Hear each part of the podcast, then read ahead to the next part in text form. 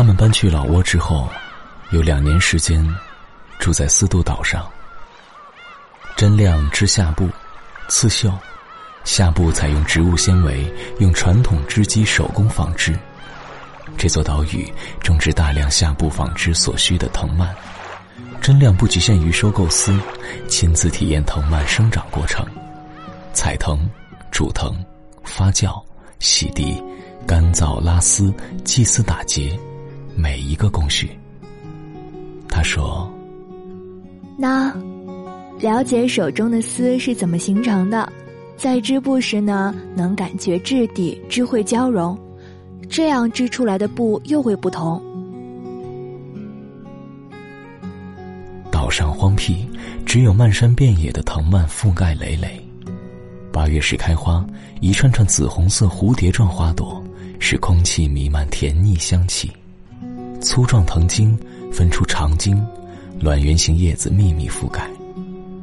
盛夏是割藤好时节，开花之前的藤蔓都未变老，拉出来的丝轻盈、坚韧，具有自然光泽。真亮与一帮当地老妇一起工作，年轻人不做这件事情，大部分离开岛屿去都市讨生活。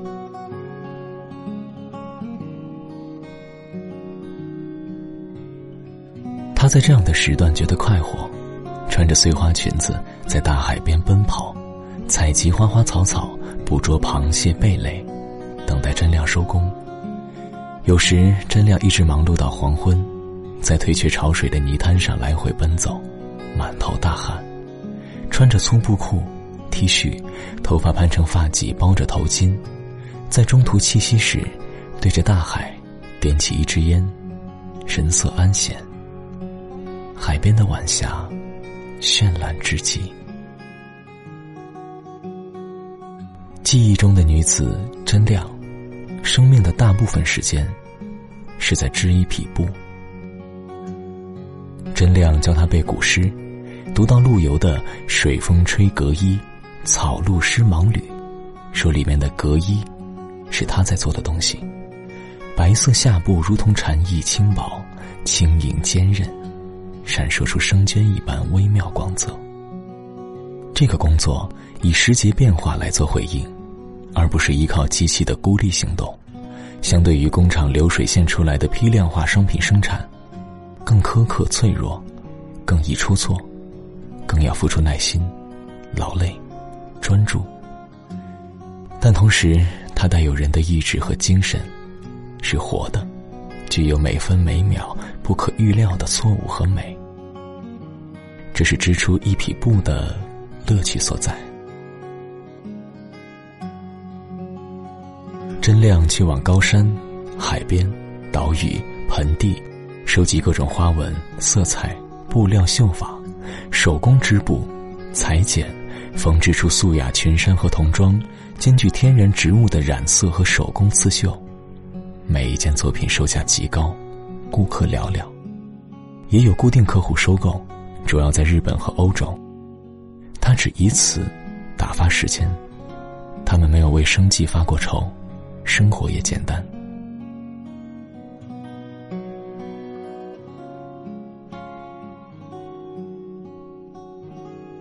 十三岁那年，真亮对他说：“信德，我们住到陵远去。”他问：“我们会住多久？”真亮说：“ 不知道，也许就不再走了。我开一个店铺，你上学交朋友。你已经长大了。”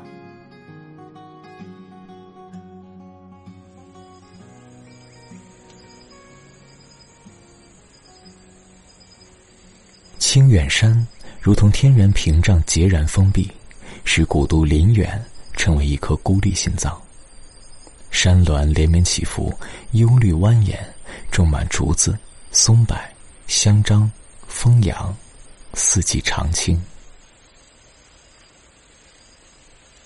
真亮选择在这座城市居住，说：“生命短暂，时间有限，所以尽量去别处看看。选择喜欢的地方停留。辛德告诉我，如果说人的生命在童年时就定下一种基调，那么属于我的部分，在起初就豁然开放。真亮与我虽然两个人，但生活并不封闭。事实上，我们总是在对人群和路途开放。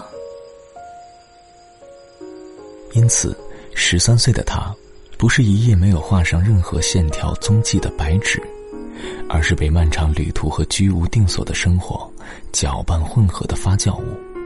没有受过系统性教育，却在不同地区学过不同的语言和表达方式，对这个世界不持有固定的价值观。觉得事物呈现的矛盾对立和正反两面的辩证关系，都是合理。他被送入林远私立学校，英文名字童年时就有，菲欧娜，发音干脆优美，是真亮所选。真亮相信异国文化的交汇会让孩子感受到经验更为丰富，让他学习英文课程之外有足够的时间学习瑜伽。芭蕾舞、轮滑、游泳、钢琴、国画、书法，只是作为种种体验和享受的乐趣，从训练过程当中得到心意熏染。庄一彤迅速成为他的第一个朋友，他是本地人，比他大一岁，为他深深着迷。他知道，自己征服了他，在内心，她是寂寞少女。他说：“菲欧娜，你的母亲是艺术家吗？”在学校周年纪念会上，他看到真亮，真亮不是装扮，在正式场合穿自己缝制的灰蓝加丝棉布衫，一丝化妆也无，清瘦素净的脸，发髻边插一朵白色石竹，母女俩一看就是外来人，可居在此。他说：“不。”他只是织布，但他并不打算解释织布这件事情。真亮与信德这对独立存在于世界的盟友，时常有这样的对话发生。在学校里，你只当找到一些游戏伙伴，考试分数如何不是目标。那我，那我以后不需要考到好的大学。得到好的工作吗？如果你能够，你自然可以进入好的大学。那得是你自己确定需要的，工作也是如此。他从真亮的语气里判断出，他根本无所谓，他是否能考入大学或找到一份工作。但他不愿意自己的人生如同真亮手里织出来的一匹布，华丽清凉。却对世间没有用处，这注定是不合时宜并一意孤行的生命方式。他希望自己融入人群，获得温度，即使尚未清楚方向所在。因此，他读书努力，对伊童的友情投入响应，付出能量让自己温暖。他告诉我：“我期待一次能够进入世间的机会。”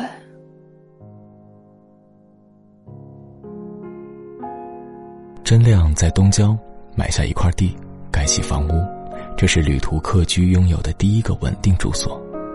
房间天花用杨树和夹竹桃小树枝以特定角度放置在修整过的船子上部，树枝表面用薄薄石灰处理。房间摆设简单，收集的物品大多来自不同地方的跳蚤市场和旧货市场，旧年代风格的落地灯，荷花状陶瓷镜子。樱桃木衣柜，诸如此类。其他的装饰则倾向自然和环保的选择。厨房设施简单，没有微波炉、榨汁机、洗碗机、搅拌机、洗衣机，倾向尽量用手工劳动代替能源消耗。没有电视机，从不看任何电视节目。沈信德告诉我。他教会我什么是对物品的审美和尊敬之心。而不是一种虚荣的彰显。不是简单的金钱衡量，也不是粗暴的占有，那更应是一种温柔而敏感的彼此探测。我小时候记得百褶马志裙的蓝底十字形花纹，只有老挝高山少数民族才会如此刺绣，用各色绢丝制成花朵串起来的项链。一起动手制作，布料来自日本奈良集市上售卖的古旧和服，颜色花纹已难以寻觅。这些个性强烈的物质存在，使他意识到与众不同，与人群保持距离，是一种品格所在。三十六岁的真亮，与二十七岁时变化不大。封闭单纯的艺术工作使他内里清空，外形停滞，不再生长。有时他的面容甚至有一种倒退之意，渐渐恢复少女时青涩和轻盈，保持内心专注，强盛劳作。另辟蹊径的生命内容，塑造出一张与之相称的面容。不读杂志报纸，不看演出展览。抽烟、刺青、喝烈性酒，把香槟、威士忌混搭来喝，开快车，服用各种药物，包括镇定剂、安眠药、抗抑郁药。每年会写一次遗书，这些特性并不自相矛盾。常年离群所居，放弃资讯，但他对生活的感受并不乏味单调，相反，那是层出不穷、充满无尽可能性和想象力的热情和敏感。真亮在花园里种植果树，春天开出热闹花朵。他在树下摆设大块青石，引进一泓清泉。开花时欣赏落花铺满石块，覆盖水面，做有心的看花人。他偏爱一切有香气的白色花朵，栀子、玉簪、茉莉、玉兰、百里香，种植于庭院瓦罐陶盆。也喜欢幽兰、腊梅。翠竹、松柏、牡丹，植物与人的心性有响应之处。他爱花，不分彼此。来自哪里，做过什么，始终是谜团。他绝少提及往事，过往如同沉入海底的巨船，不见天日。少女只能自动把它弃绝，不再抱有希望接近成年女子的内核。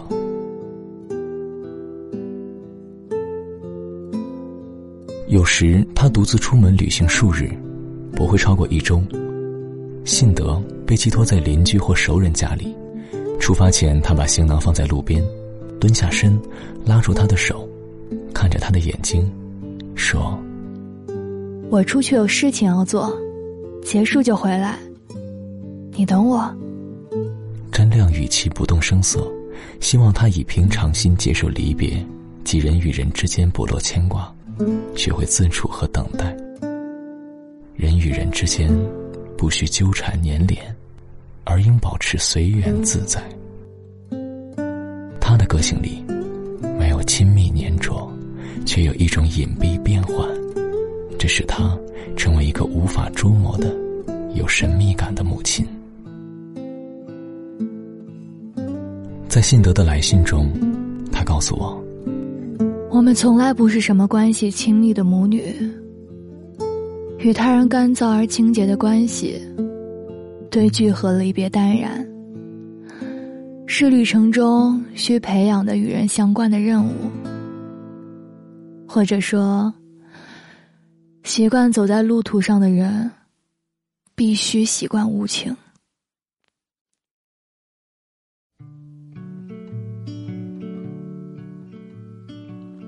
Hang me, oh, hang me. I'll be dead and gone. Hang me, oh, hang me. I'll be dead and gone. 那一年，男子秦耀来到他们的身边。他来他们家里帮忙种树。健壮沉默的男子，穿着蓝色汗衫、粗布裤子、夹趾拖鞋，开一辆破旧载货车。敞路车厢上放着四株樱桃树。他在花园里干活，动作沉稳有序，常识丰富，挖土掘坑、植树埋肥、剪枝浇水，很快。把果树全部种完。他不算高大，但却俊美，身形匀称，肌肉因运动和劳作呈现饱满结实，黝黑皮肤渗透细密汗水。干完活，脱下汗衫，用花园里的水龙头的凉水往脸上和身上泼洒，洗脸擦身。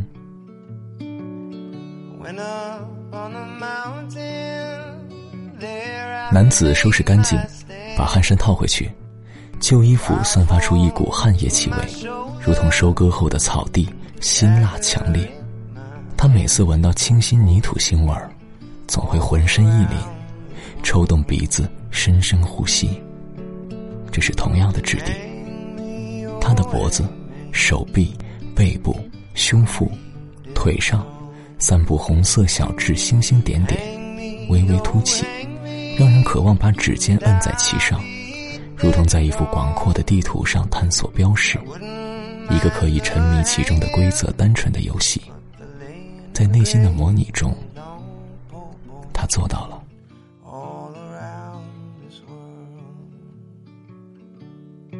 他走过去，递给他矿泉水，站在蔷薇花架下，感觉很热，长发湿漉漉，纠结浓黑。十三岁时，他着迷于派对或演出时才适合的白纱蓬蓬裙，也许是他密密层层的蕾丝掠动，发出细诉声响，使人感觉从大海深处窜动而出，以此隔离周遭与人群。他在日常场合里穿着，跟真亮上街，花园里游玩，去书店、图书馆、餐厅吃饭，旁若无人，引来纷纷侧目。低头看他，眼睛露出机敏微笑。他说：“这裙子好看，你是不是睡觉都不想脱下来啊？”内心明了他细小所在。他说：“真亮邀请你晚上在家吃饭，现在你跟我出去玩。”秦耀三十一岁，讲话慢腾腾。仿佛脑袋跟不上唇舌的反应，令人无从捉摸是故作木讷还是存心戏谑。眼睛有时看起来懒怠散漫，没有目标；有时又亮光闪闪，显示出锐利、直接，令人一不小心堕落于此。站在他的身边，如同行走于一道孤绝山崖边缘，跌足之后可能是深渊或地狱。也可能是一面深蓝静谧的大海，一片花草绚烂、飞禽走兽的山谷。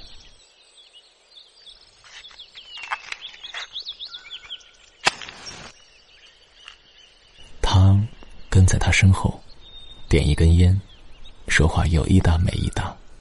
路边野花野草名称、开花结果的时间，他全知道。路过一个偏僻院落，拐角处一棵大桑树。累累枝桠伸出篱笆，一般人家不会在花园里种桑树。那家不知为何，桑树枝叶繁茂，年年结出丰硕果实。熟透时，紫红色桑葚纷纷坠落，在泥地上摔成紫色污渍。院落鲜少有人来住，也无人采摘和看管，只有喜鹊来使用。吃饱之后，站在树荫中发出咔咔叫声，声音响亮。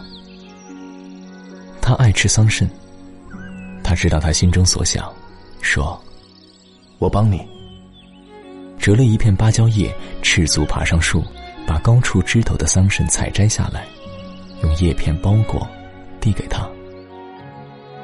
他让他一起吃，他用手指搓起几颗放在嘴巴里，两人同时伸出舌头，展示紫色汁液留下的痕迹。有些人一出场就带着心心相印的默契，没有丝毫生分。他从来没有这样自如的接近一个陌生人，他使他愉悦。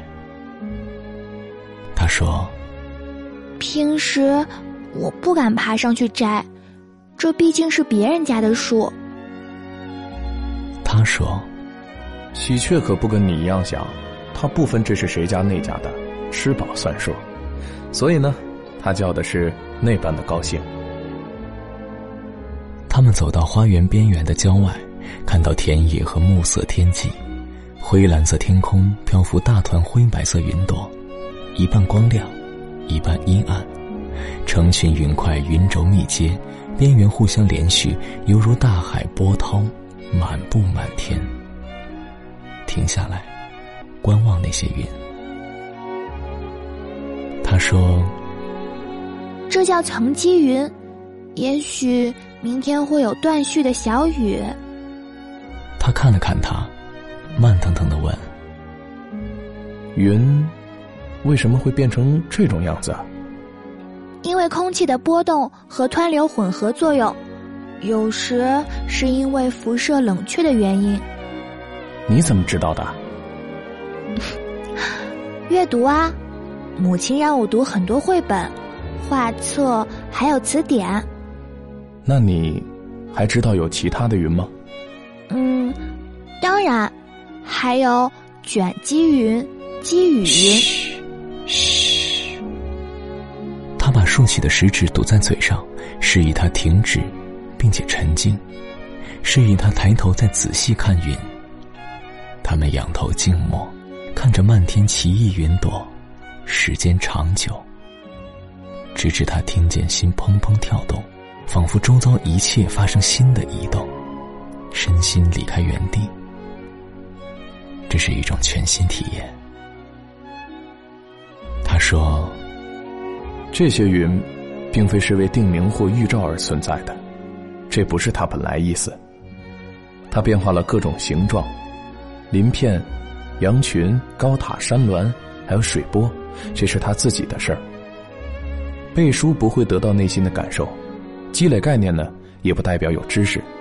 你打开眼睛，打开心，这样跟事物才会产生真实的联系。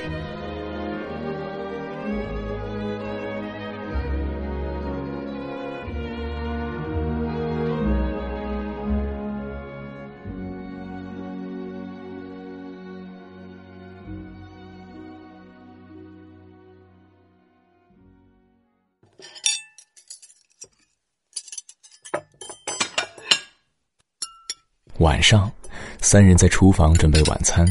甄亮于花园中采摘新鲜蔬菜，想拌一个沙拉。秦耀用橄榄油、橙汁、西红柿汁调出调味汁，口感凸显清爽。最后，这个男子主动提出要求，系上围裙，做出一顿简单而无以伦比的晚餐：海鲜汤、三文鱼奶酪意大利面，甜点是烤苹果配冰激凌。即使是惯常喝的柠檬汁，拌上新鲜薄荷绿叶，看起来也更醒目。他们有一个宽敞而朴素的厨房，大部分操作需手工慢慢完成。看着一个男子在烤箱灶台之间有条不紊的操作，慢条斯理，自得其乐，是一种享受。空气都开始堵实。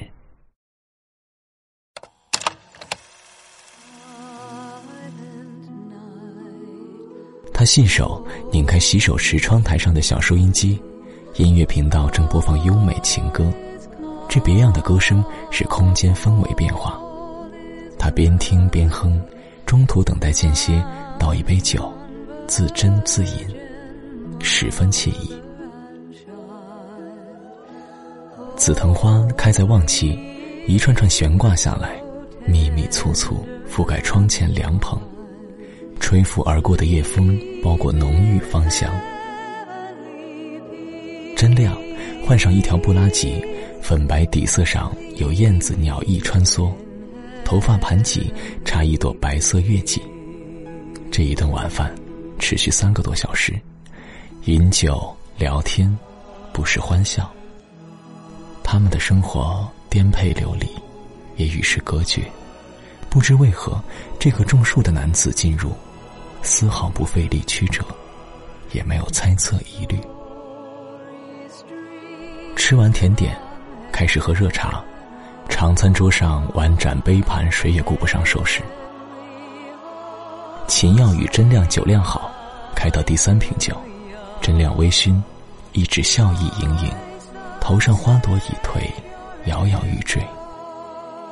餐桌上蜡烛点到尾部，青花瓷托盘上满是干涸重叠的烛泪。他们放了音乐，推开椅子起来跳舞。他一开始和他们一起跳舞。